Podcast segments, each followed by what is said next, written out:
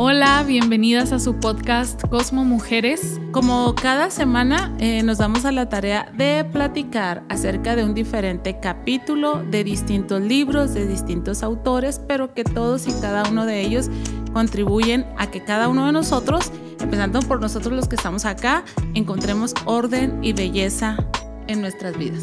Comenzamos. Hola. Hola, ¿cómo estás? Hoy, pues muy feliz de verte, de tenerte aquí en este set de nuestro podcast. Yo también. Estoy contenta. Ya no había estado, me siento así como que me he ausentado algunas veces y así que ahora estoy muy feliz de estar acá. tu lugar salita, ¿eh? Híjola, Aguas. Híjola. Aguas que anda con todo. No, no. Yo encantadísima de la vida y pero estoy feliz de estar aquí. Este, ¿cómo están ¿Cómo están todos ustedes? A ver, vamos a ver quién está ya por conectarse con nosotros. Aquí la producción muy bien. Sí, gracias. Tenemos una excelente producción. muy fieles y todo. Este, estamos felices, Valeria. Estoy emocionadísima. Este, el, tema va avanzando, avanzando, avanzando al momento culmen, yo creo. Y me emociona muchísimo cada vez este, que, que tengamos este, este avance en, en el desarrollo de la, del, del, libro. Entonces ya vamos en la segunda parte del libro, estamos en el capítulo 13, en la sesión 14, pero vamos, eh, hoy vamos a ver un tema súper interesante, ya va a ser poner manos a la obra. Así que quiero invitar a las que estén conectadas este, desde ya, que nos ayuden Mm, trayendo un cuaderno o donde algo en que anotar. Porque al final, Valeria, vamos a hacer, esto me gusta porque ya en lo que vamos a ir viendo las etapas de desarrollo, vamos a ir haciendo ejercicios muy puntuales para ir resolviendo. Esta, es, el desarrollo de estas sesiones nos va a permitir hacer como un, como trasladarnos a esos momentos revisar nuestras vidas y, revisar cómo nos han impactado, si sí tenemos un impacto negativo en esta etapa, cómo lo podemos resolver. Entonces, eso va a ser en la parte final. Así es que pues les animo muchísimo a que tengan donde anotar de cualquier manera. Este, seguramente ahí en el chat podemos este, ir dejando las, las preguntas que, que vayan a, que nos ofrece la autora, vamos, para irnos revisando. Sí. ¿Cómo ves, Val? Si empezamos ya o todavía no, ¿cómo ves tú? Mm, pues yo pienso que está bien. De hecho, sí les habíamos comentado desde la sesión pasada que este iba a ser un poquito más de, ah, de práctica, o sea, de ya decir, ok, ¿qué, qué pasó? Como hablaba la, la autora mucho de como regresarte a estas etapas, ¿no? Irlas como que revisando de una por una y como que irles poniendo palomita de decir, ok, ya resolví esta etapa, ya resolví esta siguiente, ya resolví esta. Este, o igual y puede haber situaciones en las que en esa etapa no tuviste alguna, algún trauma, algún problema, alguna situación, ¿no? Entonces creo que va a ser muy útil. Eh, las que nos están escuchando después en Spotify o en otras este, aplicaciones, pues dense el tiempo también de conseguir un cuadernito, algo donde anotar, donde puedan hacer esta reflexión final. Es que digamos que hasta aquí lo que hemos avanzado es como contexto. Como que nos metieron la materia y ahorita ya, vamos a hacer este los ejercicios este conducentes y de ayuda, ¿verdad? Entonces sí, pues eso nos emociona demasiado, así que bienvenidas a, esta transmisión, bienvenidos. Este, vamos em, en la etapa 1, que es de los 0 a los 6 meses, la que vamos a ver hoy, dice que se manifiesta la capacidad de ser. Y aquí lo que se logra de los 0 meses a los 6 meses, Valeria, es confianza o lo que pierdes es confianza. Vamos, se logra que tengas confianza o, desconfianza, ¿no? Y esto es todo el caso. tengan muy en mente eso. Y es fascinante. Si hay personas que, que nos están este, siguiendo y, son mamis, les va a ayudar de manera doble. Es decir, para ellas, cómo sanen sus, sus, sus situaciones, los papás también, y para cómo tengan cuidado de sus hijos en cada una de estas etapas realmente este, hay mucha, mm, mucho desconocimiento acerca de, un montón de cosas. Y en mi caso, pues ya, sí, ya nada más nos queda decir I'm sorry. sí, a los que ya tienen hijos más grandes, pues igual y ya solo tocará disculparse y hacer las, los cambios pertinentes, ¿no? Pero siempre es útil el poder... Em, pues entre más temprano estén en la etapa de crianza, tal vez este sea un poquito más mejor, más oportuno. más oportuno. Entonces, de primera instancia es para, para mí, para ti, y claramente que en segunda instancia es para, para tus hijos que te ayuden en la crianza. Entonces, pues obviamente una persona sana puede ayudar a que las personas que vienen de él sean más sanas. Entonces, la pregunta que tal vez, obviamente no, porque en esta etapa el niño no tiene la capacidad de pensar, pero la pregunta que podría surgir en esta etapa es, ¿es seguro para mí estar aquí? Hacer saber mis necesidades y esperar que me cuiden. Este tal vez podría ser la sensación o el sentimiento traducido en una pregunta en esta etapa. ¿Es seguro para mí estar aquí? Hacer saber mis necesidades, las puedo hacer saber y me van a atender o no. Entonces, en esta etapa hay una cualidad ¿val? que se tiene que desarrollar y tiene que ver con el decidir con el ser, convivir, con prosperar y pedir. Es decir, finalmente el bebé espera que satisfagan sus necesidades. Si es así, si sentimos que nos satisfacen nuestras necesidades, eso va a generar confianza en nosotros mismos. Ahora, qué curioso, porque cuando tenemos hijos tímidos, retraídos, desconfiados, temerosos, vemos a papás, a mamás en la edad escolar diciéndole, no tengas miedo, échale ganas, o compañeros de trabajo, o ya en la edad adulta, no tengas miedo, ten confianza, tú puedes, tú este, lo tienes, échalo, sácalo adelante. Y, y, cuando lo queremos como que solucionar en estas etapas, Valeria, a veces es complicado porque el daño está en esta primera etapa, ¿verdad? Entonces por eso estamos haciendo esta, esta revisión. Entonces, si sentimos que no satisface nuestras necesidades, dice, qué curioso, ¿vale? Esto nos hará no confiar en nosotros mismos y por lo tanto tampoco en el mundo. Es decir, nos deja demasiado vulnerables el hecho de, que, no sean satisfechas nuestras necesidades en esta etapa. Ok. Estoy tratando de pensar cuál es el razonamiento o por qué se, o sea, no atienden mi necesidad, por qué desconfío. O sea, porque desconfío de mí mismo. Entiendo por qué desconfías de los demás, ¿verdad? Porque pues no te están satisfaciendo la necesidad, pero porque hay desconfianza en ti mismo. Qué raro, ¿verdad? Sí, la, resolución que se da esta es porque la natural sería ser desconfiado con todos los demás, pero o duda de los demás, pero pero te vuelves o tal vez por el hecho de que estás en una etapa muy vulnerable, ¿no? Entonces depende 100% de las personas. Entonces, ¿cómo vas a confiar en ti si no puedes confiar en los demás? Exacto. O sea, un bebito no se puede atender así solo. O sea, no, se, no se puede calmar, no se puede tranquilizar, no se puede alimentar, no se puede limpiar el pañal, no puede hacer absolutamente nada de estas cosas. Exacto. Entonces, tal vez es por eso. Bueno, más adelante voy a mencionar algo a ver si a ver si nos da respuesta en esta en este sentido, Val. Dice entonces que como no podemos confiar en los adultos cuando ellos no nos atienden nuestras necesidades, entonces tampoco somos capaces de confiar en nosotros mismos para satisfacer nuestras propias necesidades. No nos topamos con adultos que eh, tú puedes salir adelante, eh, tú, pero pero viene ese rezago de, desde desde atrás, ¿no? En esta etapa, fíjate, esto se me hizo muy interesante, en esta etapa de los cero a los seis meses, nuestros padres son dioses, son Dios, son el poder superior, ¿no? Dice, así pues, la manera en que los vivimos a ellos sientan las bases para tener un confianza en, Dios o en un poder superior, como lo llaman algunos. Entonces, es, los, los papás son como nuestro Dios, la manera en que los sentimos a ellos ¿Con qué razón, vale? A veces batallamos tanto en nuestra vida cristiana para tener una confianza plena en Dios. Somos muchos los que creemos en Dios, pero no somos muchos los que le creemos a Dios. Sí. Y tal vez tiene que ver con esta herida, ¿no? En la infancia. Sí, de cómo vivimos a nuestros papás. Y cómo nos respaldaron, ¿no? Respaldaron nuestras necesidades. Sí. Interesante. Dice la autora, por lo tanto, la fiabilidad y la constancia en satisfacer nuestras necesidades permite que desarrollemos la habilidad de poder confiar en los otros y más tarde en Dios o en el poder superior. Entonces, eh, en, el, en, la, en, esta primera etapa, los bebés dice que desarrollamos los, los cinco sentidos, el oído, la vista, el tacto, el gusto.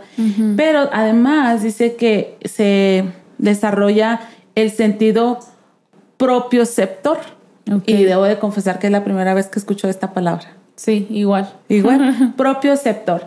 Entonces, dice que este concepto, este, mm, es, es, es, el entender el lugar que ocupas en el espacio.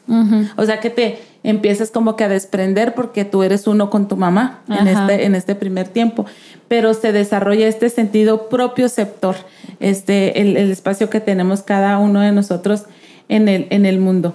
Entonces, em, conocemos el, el, el, mundo a través de, de, los, de los sentidos, miramos, escuchamos, chupan los bebés que todos se llevan a la boca, eh, experimentan, ¿no? Se desplazan, suben, se caen, este, hacen todo este tipo de cosas y necesitan este estímulo y la presencia de personas. Y todavía en esa etapa dice la autora que se batalla para distinguir entre personas significativas o personas no significativas, es decir, no, no, no se distingue, tan fácilmente. Ajá. Pero eh, en esa etapa estamos, dice la autora, plenamente en el aquí y en el ahora. Es decir, cuando estamos comiendo tierra, estamos comiendo tierra, cuando estamos, estamos en el aquí y en el ahora. Y es algo, y dice, y no podemos estar en ninguna otra parte. Y es algo que se pierde, Val, cuando creces, porque ya nosotros batallamos mucho para estar en el aquí y en el ahora, como adultos. O sea, tener esas, eh, tener esas experiencias. Entonces, mm, como en esta etapa los niños no piensan. Es importante que porque a veces decimos, ¿qué estás pensando? No tires la comida. Sorry, o sea, no está pensando. No está pensando, está experimentando, está percibiendo el mundo a través de los sentidos, ¿verdad? Entonces dice, lo curioso, vale, que me da mucho la atención, es que dice, sentimos lo que sentimos y sentimos lo mismo que nuestra madre siente. Ok. O nuestro cuidador. Sí, porque perciben también a través de los demás. Ajá. Entonces, eh, dice, no, no tenemos la capacidad de, pensar, sentimos en nuestro cuerpo lo que sienten los cuidadores que nos cuidan. Tal vez por eso, cuando no atienden nuestras necesidades, entonces sentimos desconfianza de nosotros mismos porque sentimos lo que nuestro cuidador siente acerca de nosotros mismos, ¿no? Entonces dice que nos sintonizamos y resonamos con ello, vibramos en la misma frecuencia y sentimos todo lo que sienten ellos. Qué increíble esto, Valeria. Qué peligroso, o sea, qué, qué alarmante, ¿cómo la ves? Pues era lo que hemos platicado a veces, o sea, como la, la tensión o la inquietud de una persona, los niños la perciben o los bebés la perciben, ¿no? Este, entonces si eso nos pone mal a nosotros, algo, lo que sea, pues ellos también se van a inquietar o se van a empezar a sentir mal, ¿no? Y creo que a algunos tal vez nos puede pasar, por ejemplo, no sé si tenga que ver con esto, puede ser que sí, yo me acuerdo que en muchas ocasiones, si yo te veía a ti o a mi papá angustiados o tristes, a mí me angustiaba mucho. O sea, todavía ya en mi etapa adulta, si los veo así, como que me empiezo a angustiar de por qué se están sintiendo mal o porque tienen como que cara de disgusto o lo que sea. Tal vez tiene que ver con esto, ¿no? Con esta sensación que te genera el estar sintiendo lo que tu cuidador principal está, está sintiendo o está experimentando en ese momento, ¿no? Se te quedaron memorias emocionales, ¿no? Que, sí. por eso reaccionamos tanto a, las caras, a los gestos, a todo eso. Sí, sí, sí. Fíjate qué interesante. Entonces, este, sentimos cierta eh, pues qué increíble que si el papá está cansado, que si el papá está inseguro, que si está neurótico, que si está abatido, el bebé este, eh, empieza pues ya a sentir ves que, Este, alguna vez un, un ginecólogo me dijo a mí que cuando concibes, los nueve meses antes de que concibes al bebé, la carga emocional del papá se descarga en el bebé. O sea, ah. los nueve meses previos a que concebiste al bebé, cómo estaba emocionalmente el papá es, lo, es, la, es la emoción o las emociones que se descargan sobre un bebé. Entonces te imaginas, todavía ni siquiera naciste y ya traes toda la carga emocional que tenía tu papá desde nueve meses antes. O sea, todavía ni siquiera eras un óvulo fecundado y, y, ya se estaba haciendo todo esto, ¿no? O sea, ya esto estaba marcando un, un rumbo de lo que ibas a de lo que ibas a hacer o de lo que iba a implicar pues nacer en el entorno que, que naciste, ¿no? Entonces creo que sí, sí es bien interesante, o sea, todo afecta de manera directa y más con la mamá, ¿no? Que están tan, que hay este vínculo como tan... tan cercano. Tan cercano desde pues, un inicio. Y luego, este, ¿cómo no los vamos a, cómo no vamos a afectar a los bebés? Con los costos. O sea, eh, estoy trasladándome a, ahorita que dices tú que tú te angustiabas también cuando nos veías angustiados. Y por ejemplo, mm, estás con el tema de los gastos eh, del, hospital durante nueve meses, en lugar, muchos en lugar de estar en, en una nube en la dulce espera del bebé, estás en, en, en, restringirte, en administrar, en, esto y aquello para, para, para, el hospital, para el hospital, para eh, las este, consultas del pediatra, para todos los gastos que vienen, ¿no? Y, y yo me recuerdo así como que, wow. Sufriendo eh, mucho. Mm, pues no sufriendo mucho, pero sí es así como que cuando ya Valeria se va a incorporar a la dieta de nosotros, ¿no? Porque pues, nace un bebé y hay que hacer dos despensas prácticamente, ¿no? Productos para el baby, este, que se va a una buena cantidad de dinero y luego pues los productos de, de tu despensa básica. Entonces, pues son cosas, ¿no? Que, que, que, están fuera del control de nosotros y que por supuesto hacen que, que sintamos nosotros como adultos cosas y, y, qué interesante que los niños pues leen y sienten como nosotros estamos sintiendo, preocupación, angustia, estrés, etcétera. Este, saludo a las personas que nos están este, ya siguiendo en el chat, eh, a nuestra hermana Eulalia, Dios la bendiga, Ruth, y nuestra hermana Armida que nos pone por ahí que muy buen tema. Gracias por seguirnos. Estamos contentas porque sí.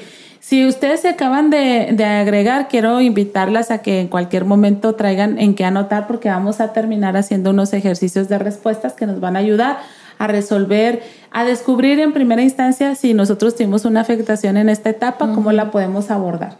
Entonces, vamos a, a, ir avanzando. Sentimos lo que sienten nuestros padres. Esto quiere decir que sentimos aprecio o desprecio. O sea, a veces los papás enojados no toleran los llantos de los niños y, y, pero saben una cosa, tal vez el niño empezó a llorar porque el papá llegó cansado. Ajá. Sí, porque lo, lo porque Según la autora está diciendo esto, sientes lo que está sintiendo tu papá. Entonces, obviamente el niño no va a decir estoy cansado, pero, pero va a llorar. Y entonces el papá se va a cansar más porque va a decir esto es lo que me faltaba, que la niña esté llorando y la niña va a llorar más porque nota más alterado al papá. Y de verdad, Valeria, a veces se ven unas situaciones en, en, en, esta, en estas casas, en estas relaciones que que se vuelve toda una catástrofe porque el papá quiere controlar a la niña, pero no puede controlar a la niña porque la niña o el bebé está reaccionando a él y él quiere eh, reaccionar a los lloros de la bebé, pero entonces el adulto, lo dijimos en otros libros, el adulto tiene que ser adulto. Claro. Entonces tiene que manejar su propia emocionalidad para poder entonces, este, y nos pasa, el niño no se va a callar hasta que tú te callas, o sea, internamente, hasta que tú eh, arreglas lo que tienes y te calmas y entonces puedes ser el cuidador que el niño necesita. ¿Cuánto autocontrol y autorregulación se necesita, no? Para que los niños puedan estar en un, o sea, en un ambiente como que tranquilo, de, de paz. O sea, necesitamos nosotros también tranquilizarnos a nosotros mismos. Definitivo. Y los adultos, dice la autora, podemos hacer una regresión espontánea a esta etapa cuando experimentamos ganas de simplemente estar en la cama y de no hacer nada, o cuando necesitamos dulces, o cuando este, queremos llevarnos algo a la boca, querer comer frecuentemente, o cuando no podemos pensar con claridad o no podemos concentrarnos, queremos que los otros nos cuiden. Queremos que, que, de una forma muy especial nos atiendan, que nos mimen, que nos acunen en sus brazos, que nos abracen y estamos conectando con esa etapa. Este, y me pongo yo a pensar, por ejemplo, una gripa. Hola, te pone muy mal. O sea, quieres, eh, y, yo digo, es muy frustrante la gripa porque tú te sientes molido, pero hay gente que te dice, pero no, te, ves, mal. sí, no te ves mal y tú así como que, ah, me estoy muriendo, ¿no? Y necesitas este, ciertos cuidados. Yo no sé ustedes, pero leyendo esto de las regresiones que hacemos, a mí me ha tocado decirle, por ejemplo, a mi esposo, ay no, ¿cómo quisiera? Eh, me meto a bañar, no, porque estoy exhausta, estoy cansada y luego salgo a bañarme y le digo, ay, no, no estoy tan cansada que no quiero este, ni, ni ponerme la crema, ni cambiarme. Y le digo, yo no quisiera esto ponerme la crema y cambiarme. Este, porque, porque anhelo uh, ese momento de bebés en que después de un día agotador de bebé lo metes a la ducha, lo bañas bien rico, lo duermes, lo, lo... apapachas, lo duermes, lo vistes y qué rico, ¿no? Qué felicidad. Y yo, ay, amor. ¿Cuánto quisiera ser bebé? no sé si ustedes puedan identificarse con alguna etapa por así. Pero dice, otra vez la autora dice, cuando nos sentimos bienvenidos, pues nos produce alegría y, entonces podemos, pueden preparar el terreno para que nosotros podamos confiar en alguien más y en nosotros mismos. Cuando, cuando el trato de un papá y de una mamá es de bienvenido, o sea, que, que, que, no te lean que estás agotado, que no te lean que fue una mala decisión, que no te lean que estás abrumado, que no te lean que, que, que eres un desafío, sino que eres bienvenido. Qué difícil, Val, mantener esa Qué difícil porque mira, honestamente, de un 100% de población, yo no sé qué tanto porcentaje, pero creo que debe ser alto, las personas que no planeaban a, un bebé. Los bebés. A un bebé.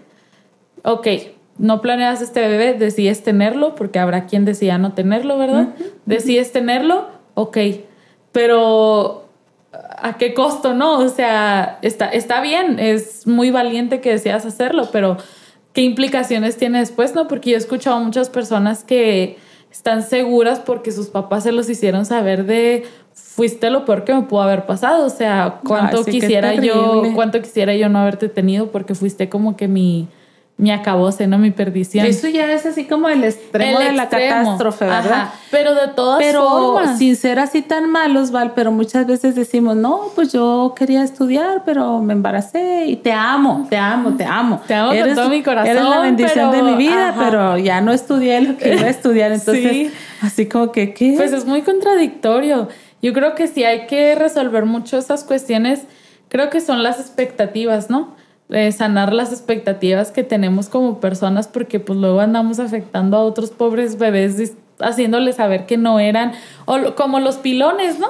También hay familias, o sea, Ay, sí, que de una manera tan simpática dicen, "Es mi pilón." Es mi pilón. ¿Qué, clase de comentarios es eso? Es como que Sí, pues, o sea, y afecta de alguna manera, porque eh, le das a entender a esa persona que tú ya no estabas en posición de tener otro, otro bebé y de atenderlo y cuidarlo y de amarlo como amaste a tus primeros, ¿no? Y que tal vez igual no fue suficiente porque mantener esta, ah, esta actitud tan atractiva de hacer sentir bienvenido al otro, bienvenido, bienvenido, bienvenido, bienvenido, pues de pronto no es, no es factible, o sea, Habrá situaciones que te rebasan y no puedes mantener esa cara feliz, ¿no? El otro día vi un video de unos niños a los que les dicen, es un niño como de unos cuatro añitos y un, tiene un hermanito súper chiquito, yo creo que no tiene ni el año o un año. Y los está grabando la mamá y les dice, voy a tener otro bebé. Y el niño se enoja tanto y luego le empieza a decir, ¿cómo que otro bebé? Que no te es suficiente con los dos que ya tienes, que no nos amas. Y lo, lo la persona que lo compartió lo subía porque hablaba de las reacciones que pueden tener los hermanitos y de la inseguridad porque de alguna manera le deja ver el que pierde. de ya no me vas a querer, o sea, vas a que por eso le decía, pues que no nos amas a nosotros que ya tienes a dos, o sea, ya somos suficientes. Y lo decía, llora y llora por el otro hermanito. Yo lo único que oigo es lloridos y lloridos y lloridos y no sé qué, sufriendo mucho. Pero imagínate, o sea, tan solo eso ya es un un, rechazo, sin querer queriendo. puede afectar y sin querer queriendo y no tiene nada de malo en el sentido de que pues es muy natural. Es una expresión de un sentimiento de un niño, ¿verdad? Bueno, en esta etapa de los, de los 0 a los 6 meses, el niño percibe que él es todo y que todo es él. Sí, de hecho le llaman algo como yo. del egocentrismo, ¿no? Sí. Porque como vive su cuidador para cuidarlo, pues siente que es... es como los gatos, que se sienten amos y señores y que en vez de ser... Que sienten que porque sus amos los cuidan, es como yo soy el dueño y señor, ¿no? En el caso de los niños, como, como tienen tanta dependencia del otro, tal vez, y, ven al otro que está pendiente de ellos. Bueno, aquí los niños aprenden a comunicarse, por ejemplo, a través de, los lloros, ¿verdad? Y este, para, para externar sus necesidades y, literalmente, o sea, los, los papás viven sin despegarse a veces de los niños o bueno, si los papás se tienen que despegar, tiene que haber un cuidador que esté eh, 100% al pendiente de ellos. Pero cuando nosotros no atendemos su comunicación y a través de los lloros, entonces nosotros les dejamos claro a ellos que sus necesidades no son importantes y que no estamos para cuando él quiera. Y ay, hay, hay una diversidad de, de, pensamientos. de crianza en este sentido, que deja lo que llore, no llora sangre, ay, no lo atiendas en cada vez que llore, porque no vas a hacer nada, no vas a poder tienes que tener tiempo para comer, tienes que tener tiempo para bañarte, déjalo ahí un momentito que llore. Y las que han sido mamás este, me, pueden entender, es una locura, o sea, eh, estás esperando que el niño haga una siesta de 15 minutos y no haya si en esa siesta te bañas o en esa siesta y muchas veces terminas durmiéndote con la criatura porque no había más, ¿no? Entonces, cuando lloramos este, y no nos hacen caso y nos tenemos que dejar de llorar porque nos cansamos, ¿verdad? Los bebés se cansan, pues entonces se eh, está generando en ellos un apego evitativo, que habíamos este, platicado ya en, episodios pasados acerca de esto. Es decir, que terminamos desapegándonos emocionalmente de las personas porque llegamos a la conclusión de que no nos van a atender cuando lo necesitamos y entonces dejamos dejamos de pedir. Entonces, este, la respuesta de los otros a nuestros lloros y gritos indica eh, cuando no nos atienden que no somos bienvenidos. y, entonces, pues hay esa, mm, esa alejamiento emocional. Algo se rompe, dice la autora, en nuestro ah. interior cuando pasa eso. Pero imagínate qué loco, porque es de tu cero a tus seis meses. Ajá. Porque ahorita como adulto, si no te sientes bienvenido en un lugar, es algo muy chocante, o sea, muy como, ay, ¿qué hago aquí? ¿Cómo le hago para irme, no? Imagínate a tus cero a seis meses de la manera en que lo interpretas.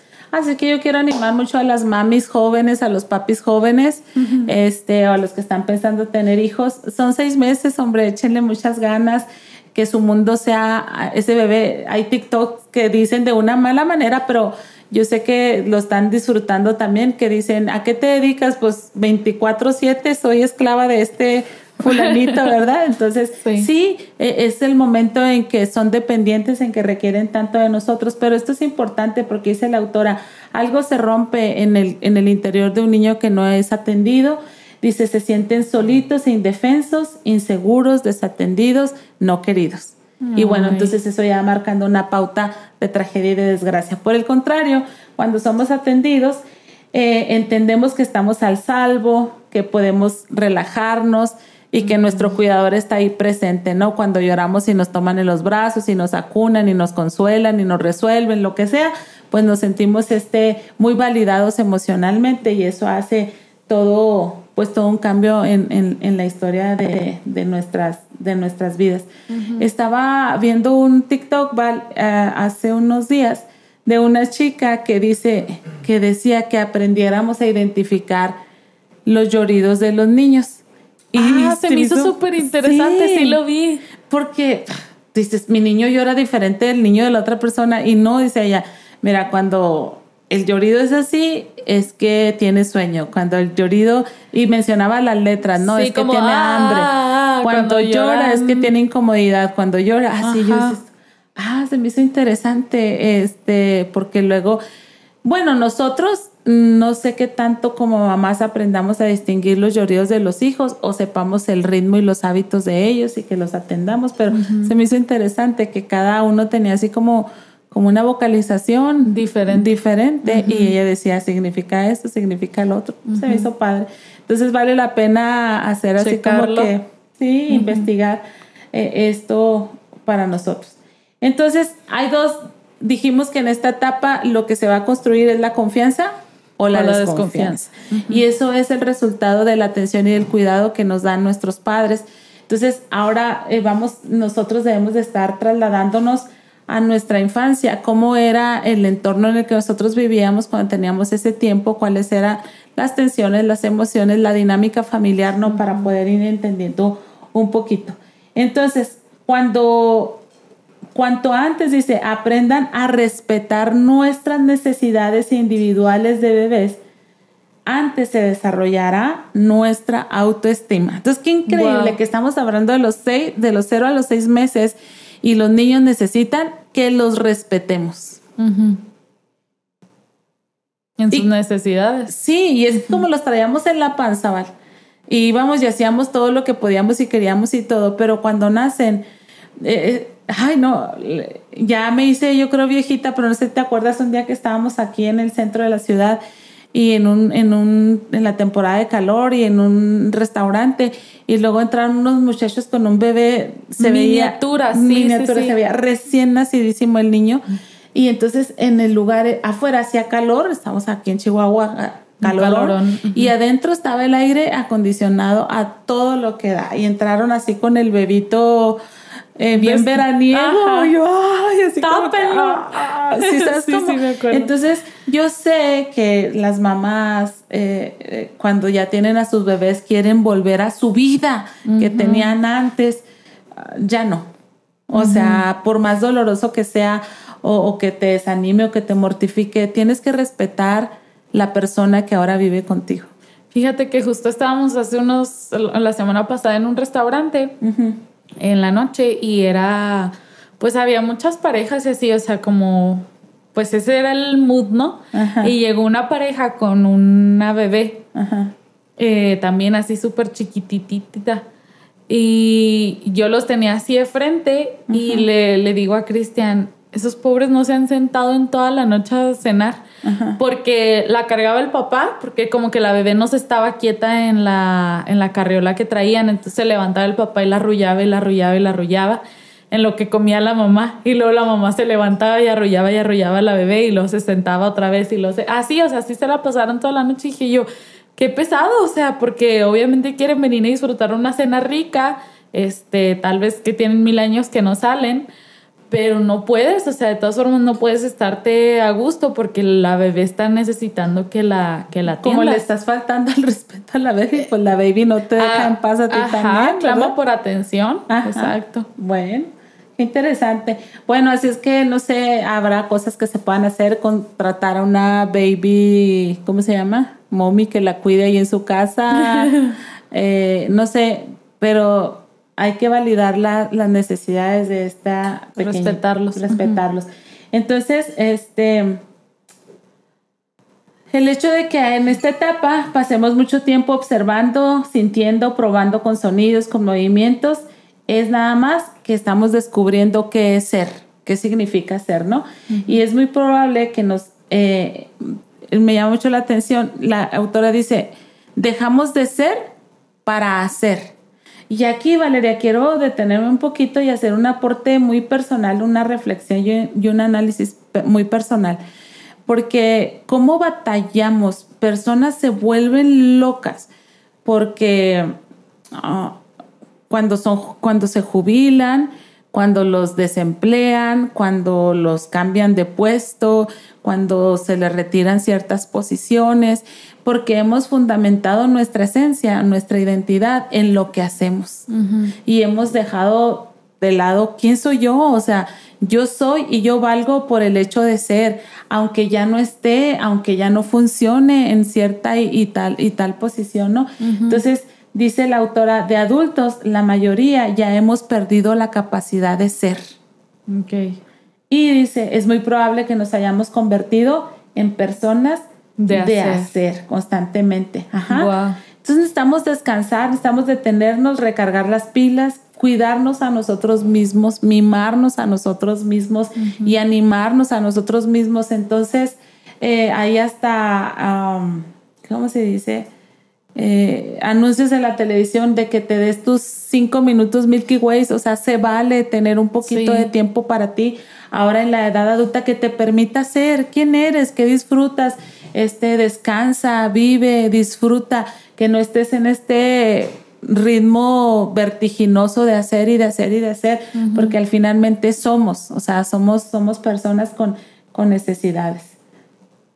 Sí, qué importante porque mm, y creo que lo manejan mucho ahora con este sentido del amor propio, ¿no? Como de, darte un tiempo, de hacer algo que te gusta, pero de verdad creo que es muy interesante el, el permitirte ser tengo, eh, me acuerdo de una persona en terapia que, que se está permitiendo ser ahora en su edad adulta y adulta. Y qué padre. Y qué padre. Más vale tarde que nunca, ¿no? Sí, la, es una persona y la ves y dices, wow, qué, qué padre. O sea, tal vez se tardó buen tiempo en descubrirse, tal vez se tardó buen tiempo en ser, pero ahora está haciendo y está feliz. Entonces, qué, qué padre que podamos permitirnos esto, ¿no? El, el ser sí. disfrutar. Entonces dice la autora, a veces batallamos, no permitimos que nos toquen, que nos acaricien, que nos abracen. Es más, hay personas que no permitimos ni que nos cuiden, ni que nos ayuden. O sea, ¿por qué? No importa, nos pueden ayudar. Entonces dice que todo eso tiene que ver por el trato que recibimos como niño, esa etapa. Entonces, esta etapa dice, esta etapa de los 0 a los 6 meses tiene que ver con la necesidad relacional de respeto. Con, la, con la etapa relacional de respeto. Entonces, dice la autora que cuando somos bebés necesitamos que nos respeten como seres únicos a los que se tiene que tratar bien y tener nuestras necesidades en cuenta. No por ser bebés se nos puede obligar, forzar y querer que nos adaptemos a lo que desean los mayores. Entonces, la autora nos motiva y dice, tú necesitas tú mismo tratarte con respeto, o sea, tú validar tus necesidades, tú reconocer tus necesidades, atender tus necesidades, respetar tus propias necesidades, porque algunos hemos elegido nulificar nuestras necesidades, ¿no? O sea, como, como me criaron de esta manera de, con falta de respeto, me llené de desconfianza y estás cansado. No, no, no, no. ¿Por qué? Porque no le puedo decir que estoy cansado porque qué va a pensar de mí, ¿verdad? No, no, no, no, no estoy cansado, e, estoy bien. Cosas así de, en este estilo. Entonces, mm, vamos a, ver, ya vamos a entrar así al, análisis de esta etapa. Y lo primero que vamos a ver son los comportamientos parentales negativos. Y entonces ahí Valeria va a irme ayudando a escribir en el chat que ustedes están leyendo con, eh, ciertas características de comportamiento de los papás que nos pueden identificar, ayudar a identificar si, si nosotros tuvimos esta carencia en esta primera etapa. Y lo primero es no tratar al niño con cariño y amor. ¿Y cómo lo vas a descubrir tú ahora en tu edad adulta? Bueno, si han tenido pláticas conversacionales en casa de que tu mamá era bien seria, tu papá no los acercaba, que tu papá no vivía con ustedes, pues bueno, por ahí puede ir la cosa, ¿no? La segunda, no responder a las señales de los bebés. De repente te encuentras con pláticas de mamás o de papás que te dicen, no, es que a mí mi mamá me dijo, déjalo, al cabo no llora sangre porque te va a secar esa criatura y no sé qué. Entonces, ah, ok. Otra, tratar al bebé con brusquedad y con rigidez. Y alguien te puede decir, ay, mi hija, alguna tía, ay, mi hija, a ti yo le decía tanto a tu mamá que no fuera tan brusca contigo, que tú eras una niña. Tenemos esa información de personas alrededor de nosotros. Y luego otra, transmitir al niño sus problemas emocionales. Eh, no sé, cualquier problema emocional, si era muy ansiosa, muy preocupona, y hizo al niño muy preocupón. Y se dan estas conversaciones en familia, en mesas de piñatas, se da, ay no, mija, tú eres bien preocupona, tu mamá te hizo así, tú no eras así, tú eras así más linda, más no sé qué, y más no sé qué, y tu mamá te pasó su problema emocional. Y luego otra más, falta de protección del niño y de un entorno seguro. Por ejemplo, no, hombre, no teníamos dónde vivir, andábamos rodando de casa en casa, para allá, para acá. Falta de protección del niño y de un entorno seguro. Y otra que es castigar al niño. Cuando se tiene esa práctica, ¿no? De, de, de castigar al niño. Me recuerdo yo que alguien me platicó que un psicólogo recomendaba que desde el vientre se fuera formando al niño. Que, por ejemplo, hay niños que uno, ¡ay! ¡Qué sufrimiento! Que patean y no sé qué. Y decía e, ese psicólogo que cuando el niño pateara, tú agarraras un hielo y lo pusieras en tu vientre para que el bebé reaccionara al, frío, y no volviera a hacerlo y lo hicieras las veces que tuvieras que hacerlo y desde ahí ya lo fueras condicionando porque no tenía por qué estar maltratando a la mamá y algunas personas pues pues lo practicaron. Yo no sé, yo no me voy a posicionar a favor o en contra, pero estoy hablando de que alguien lo puede entender como como un castigo, ¿no? Y, a veces hacemos así cosas de, de, castigar a bebés que todavía no piensan, o sea, ¿cómo van a poder enmendar el comportamiento, sí, Pues no. Entonces ustedes revisan eso, cuáles son los, esos son los comportamientos parentales negativos que pueden contribuir a que nosotros seamos personas desconfiadas más allá de confiadas. Y luego, eh, cuando vamos a revisar también esto, vamos, a el diálogo interno que se genera después de haber vivido en estas condiciones parentales es, si no nos proporcionan lo que, no, lo que necesitamos, llegamos a hacer las siguientes deducciones. No soy importante o valioso.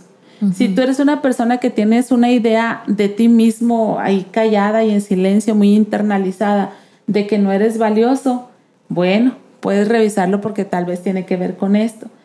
O cuando dices, no, mis necesidades no son importantes, yo no, yo no le importo absolutamente a nadie, cosas así.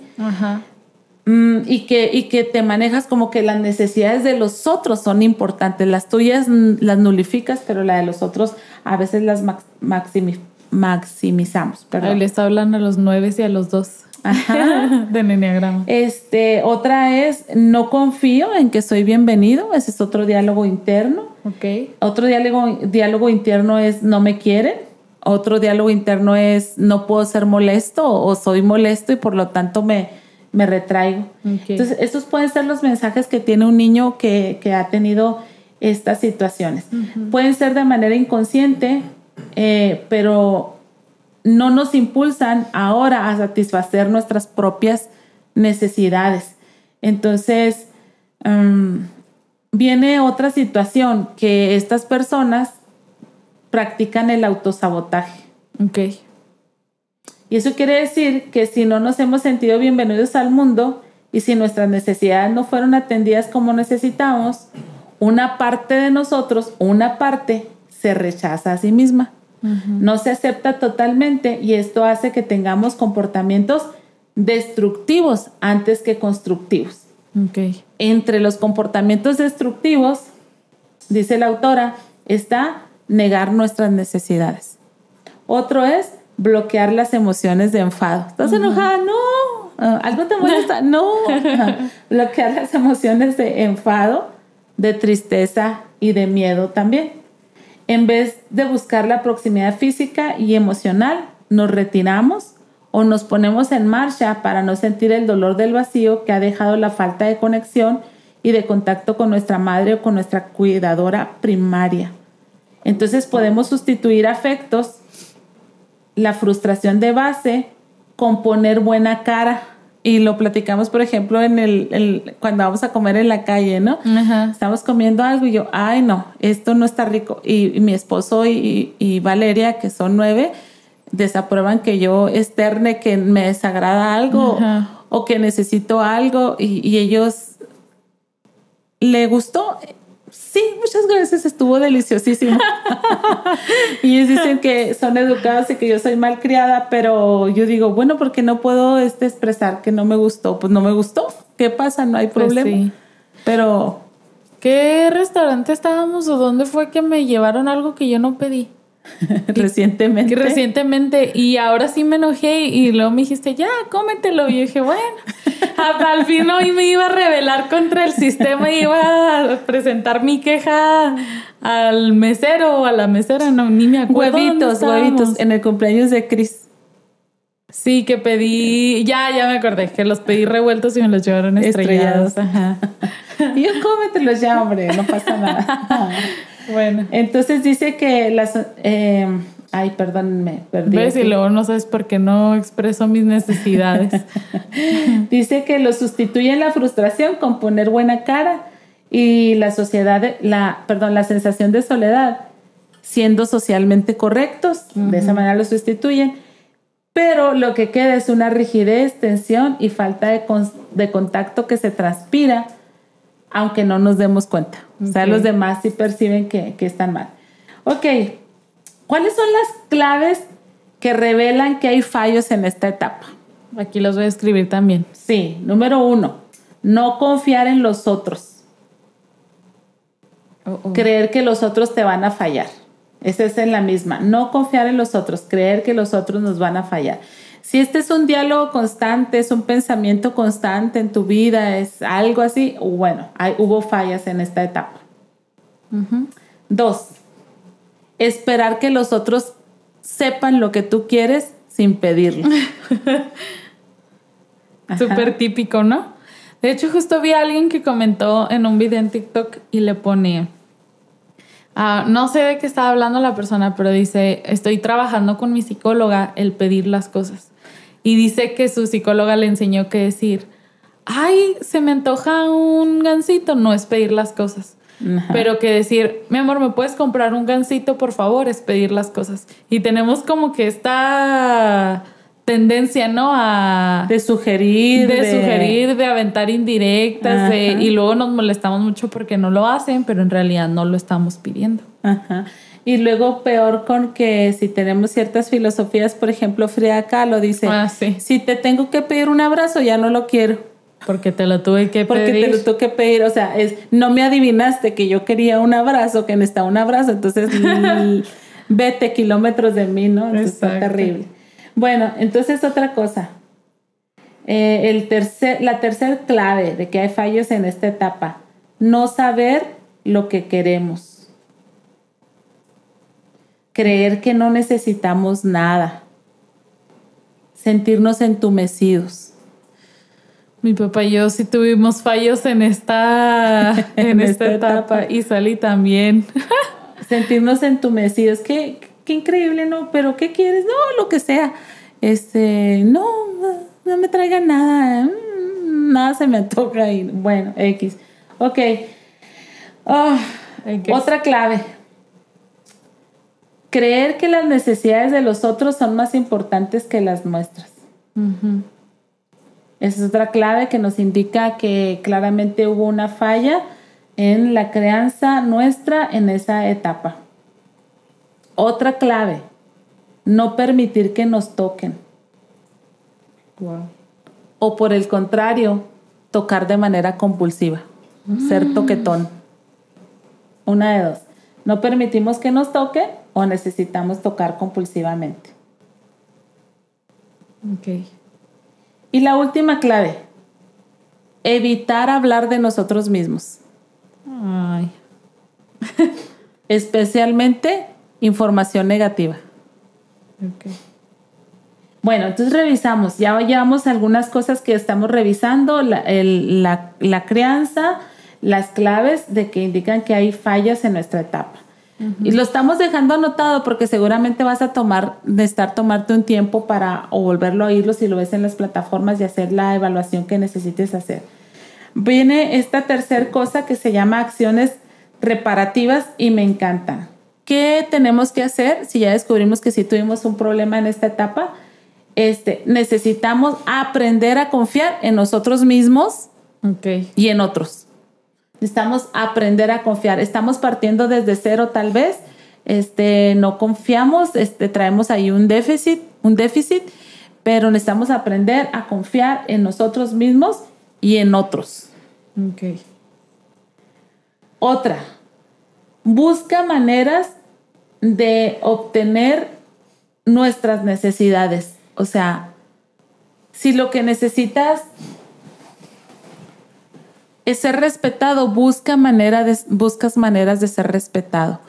este, si lo que necesitas es que validen tus emociones, busca maneras en que validen tus emociones. A lo mejor necesitas hablarlo, a lo mejor necesitas cambiar de grupo de personas alrededor de ti, no lo sé Busca obtener que tus necesidades sean satisfechas.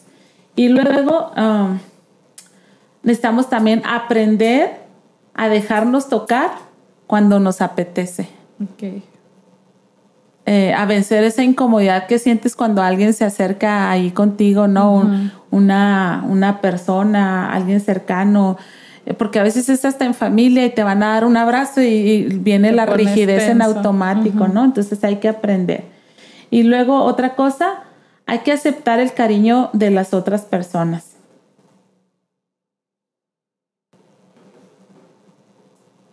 Y también necesitamos vincularnos emocionalmente.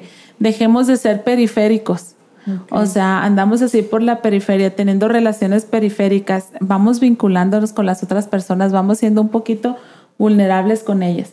Y la última, este, acción reparativa, pide que te den cariño. Pide que te den cariño, ¿ok? Y luego, este, ¿qué, qué otra cláusula es para sanarte? afirmaciones para el ser, es decir, como cambiar el diálogo, no me quiere, no soy bienvenido, soy molesto, cambiar el diálogo. Entonces puedes hablarte a ti mismo y decirte bienvenido al mundo, celebro que estés aquí. Ok. Y puedes decirte he preparado un lugar especial para ti. Puedes decirte voy a cuidar de, ti y voy a hacer que estés a gusto. Puedes decirte, me alegro que seas un niño, me alegro que seas una niña. Puedes decirte, te quiero tal y como eres. Puedes decirte, te voy a prestar toda la atención que necesitas. Entonces es cambiar el diálogo a, través de, estas afirmaciones para el ser bienvenido al mundo. Araceli, bienvenida a este mundo. Y que a ti misma háblate. Eh, Araceli, he preparado un lugar especial para ti. Araceli, voy a cuidar de ti para que estés a gusto. Araceli, me alegro que seas una niña. Araceli, este, te quiero tal y como eres. Araceli, te voy a prestar toda la atención que necesites. Y la última acción de sanidad en este, en este tema. Bueno, espérenme, me faltaron algunas más. Tus necesidades y seguridades son importantes para mí. Me gusta estar contigo, cogerte, hablarte, acariciarte. Otra, me gusta darte de comer, me gusta bañarte, me gusta cambiarte, me gusta pasar tiempo contigo. Puedes eh, sentir todas tus sensaciones y emociones. Y entonces hay un ejercicio que la autora propone, es un ejercicio de narración. Yo les dije que había una frase que me había impresionado mucho que decía, si no te gusta lo que estás sintiendo, cambia la historia que te estás contando. Entonces, claro que es horrible no sentirte bienvenido y te estás contando esa historia, no soy bienvenido, no soy valioso, no me quieren, no me han apreciado, pues entonces vives en una ruina, ¿no? Entonces, cambia tu narración interna. Y, y, este, y esta narración eh, surge de que hagas como ese viaje a, tu pasado y que te imagines que acabas de nacer. ¿Quién está allí?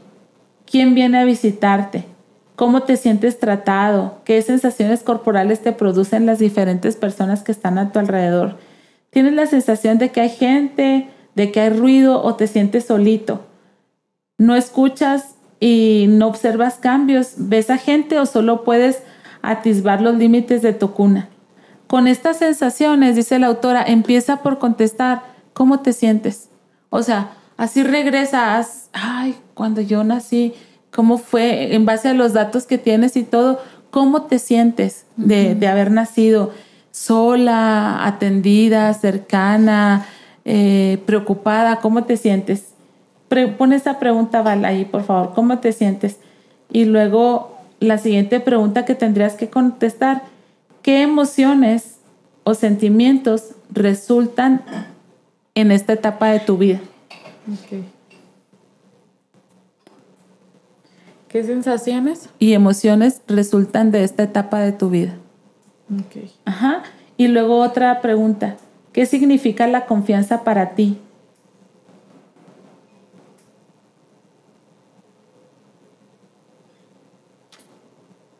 Y luego otra pregunta.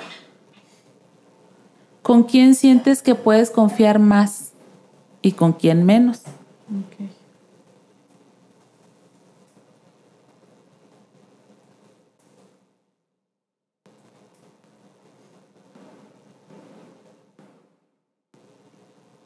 ¿Te consideras una persona confiable?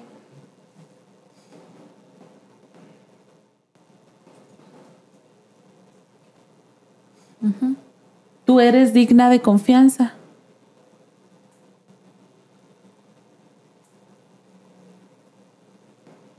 ¿Cómo te sientes dependiendo de alguien?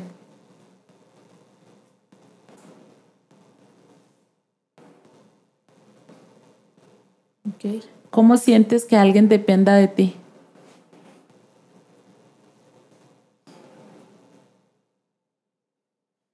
Y luego la última pregunta, que sería, ¿crees que tienes derecho a tener necesidades?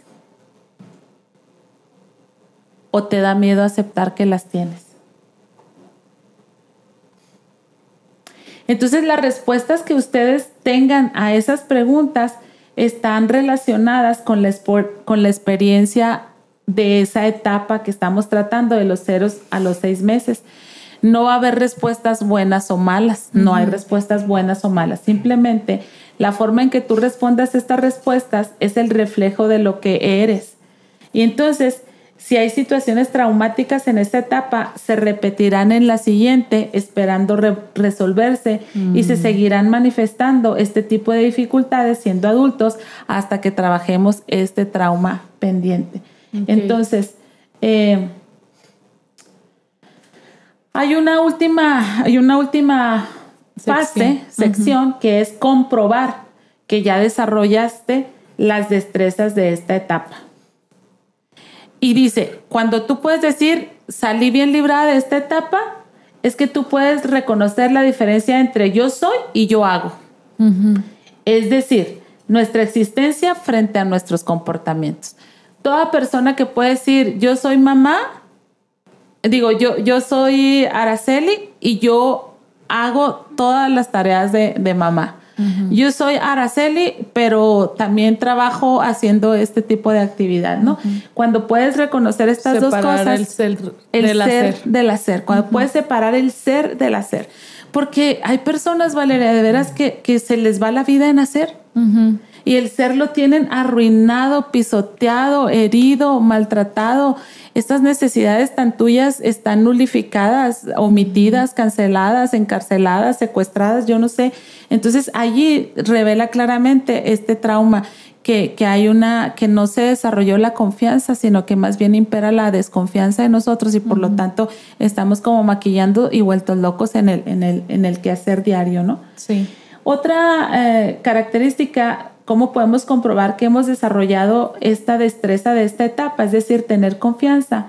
Es cuando tú eres capaz de pedir respeto y esperas que los demás te traten con consideración y con cuidado. Y no es una guerra, no es un problema, no es un conflicto, sino que tú puedes pedir respeto en donde, en donde estás, porque a veces nos sentimos tan no dignos de respeto, cualquiera permitimos que hagan lo que sea con nosotros. Exacto. Piensa en una mamá que no separa que ella es Imelda de ser mamá.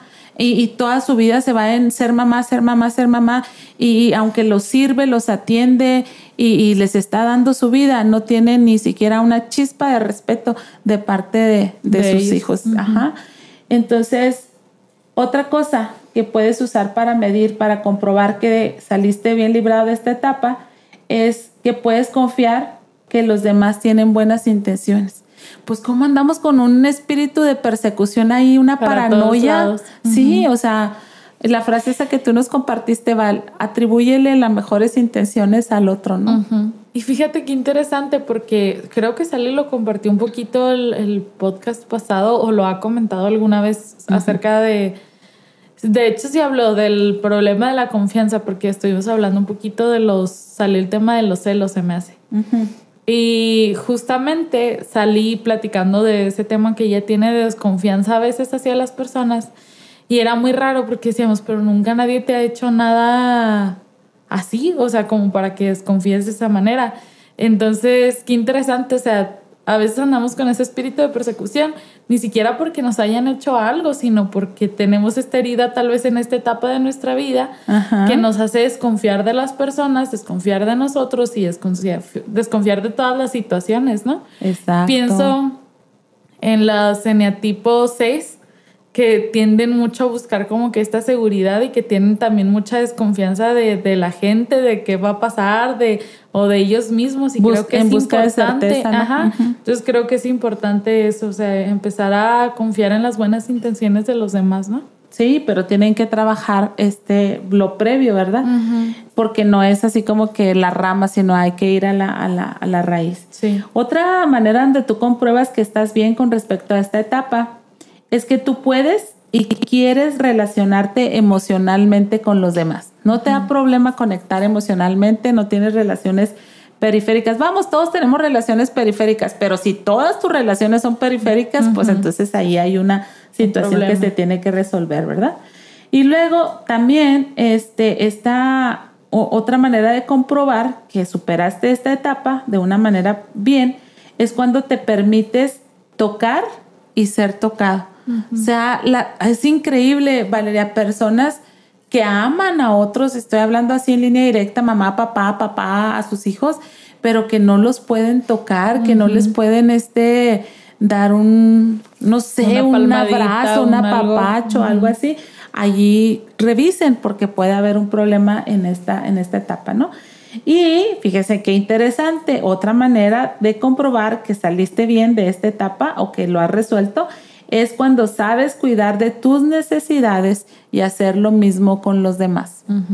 Entonces, habemos personas de veras que nos queremos encargar de todo el mundo, pero que no somos capaces de encargarnos de nuestras propias necesidades.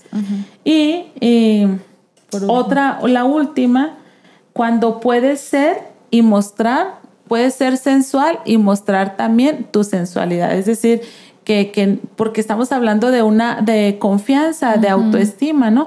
Es una persona que no confía en sí misma y en los demás, pues tiene problemas de autoestima y por lo tanto no podrá mostrarse, ¿verdad? Pero cuando es así, sí puedes manifestar tu sensualidad y, y vivir la, la sensualidad.